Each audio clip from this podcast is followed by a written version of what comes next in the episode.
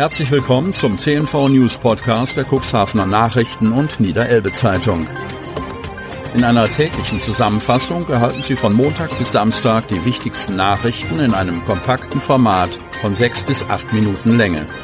Am Mikrofon Dieter Büge. Dienstag, 7. März 2023. Einrichtungen nicht von Streik betroffen. Kreis Cuxhaven. Die Gewerkschaft Verdi hat zum Frauentag am 8. März zu Warnstreiks in Kindertagesstätten und sozialen Einrichtungen aufgerufen. Auch in Niedersachsen und Bremen. Einrichtungen im Kreis Cuxhaven sind davon aber nicht betroffen. Das sagt Cornelia Knieper, Verdi-Pressesprecherin für den Bezirk Bremen-Niedersachsen. Wie es in den kommenden Wochen aussehen könnte, falls sich Arbeitgeber und Arbeitnehmerseite im Tarifstreit nicht einigen könnten, weiß Knieper nicht. Es könne durchaus in naher Zukunft dazu kommen, dass auch Beschäftigte aus dem Kreis Cuxhaven sich einem möglicherweise folgenden Streik anschließen. Völlig unzureichend, so ist der Tenor der Beschäftigten im Geltungsbereich des TVÖD, Tarifvertrag für den öffentlichen Dienst nach der zweiten Verhandlungsrunde, heißt es in einer Verdi-Pressemitteilung.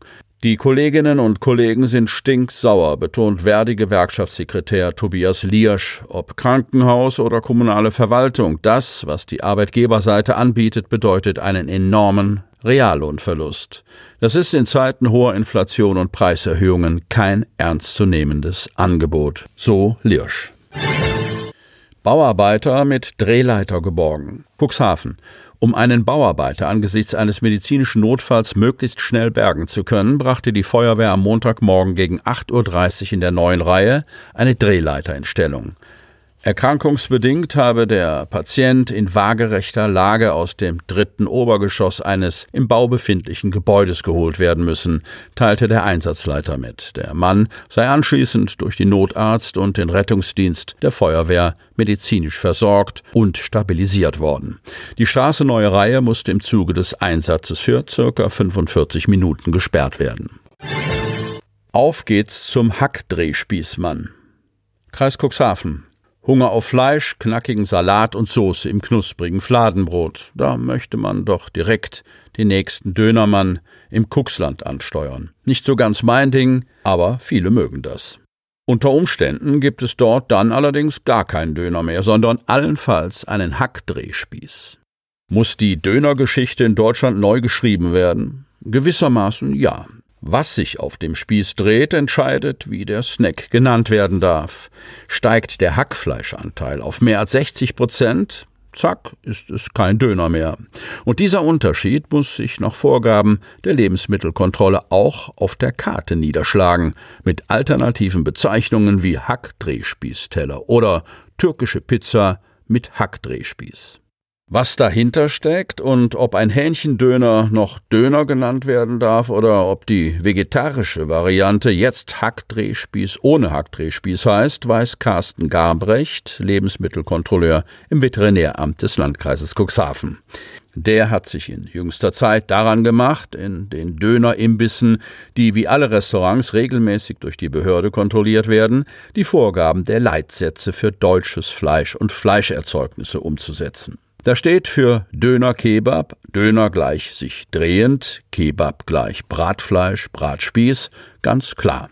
Mindestens 40 Prozent reines Fleisch in Scheiben muss der Spieß enthalten. Der Hackfleischanteil darf maximal 60 Prozent betragen. Liegt er höher, handelt es sich um einen Hackfleischspieß. Das zu erfahren und eine ordnungsgemäße Deklaration vorzufinden, sei das gute Recht der Verbraucher, sagt Carsten Gabrecht. Der Landkreis habe im vergangenen Jahr alle entsprechenden Imbissgeschäfte angeschrieben und diese auf die Bedeutung der korrekten Kennzeichnung hingewiesen. Und das sind inklusive der Restaurants, die Döner Kebab anbieten, landkreisweit fast 50 Geschäfte, neun allein im Cuxhavener Stadtgebiet. Stand 2022. Die Zahl variiert beständig. Die Fluktuation sei sehr hoch, so Gabrecht. Selten stehe ein Laden lange leer und für manche neuen Betreiber sei die Branche Neuland. Neuanfang nach Flucht. Kreis Cuxhaven. Rassismus und Diskriminierung sind nach wie vor wichtige Themen in der Gesellschaft und finden dennoch zu wenig Aufmerksamkeit. Kürzlich kamen in den BBS Cuxhaven rund 200 Schülerinnen und Schüler zusammen, um gemeinsam einen Diskurs über die Inhalte dieser Problematik zu führen. Begleitet wurde die Veranstaltung von Oberbürgermeister Uwe Sandja. Unter anderem sprach er davon, wie wichtig es sei, Geflüchteten ein Stück unseres Friedens zu schenken. Institutionen wie die Polizei oder auch Lehrkräfte würden es niemals allein schaffen, mit ihren Mitteln gegen Ausgrenzung vorzugehen. Das schaffen wir nur zusammen, betonte Sandja.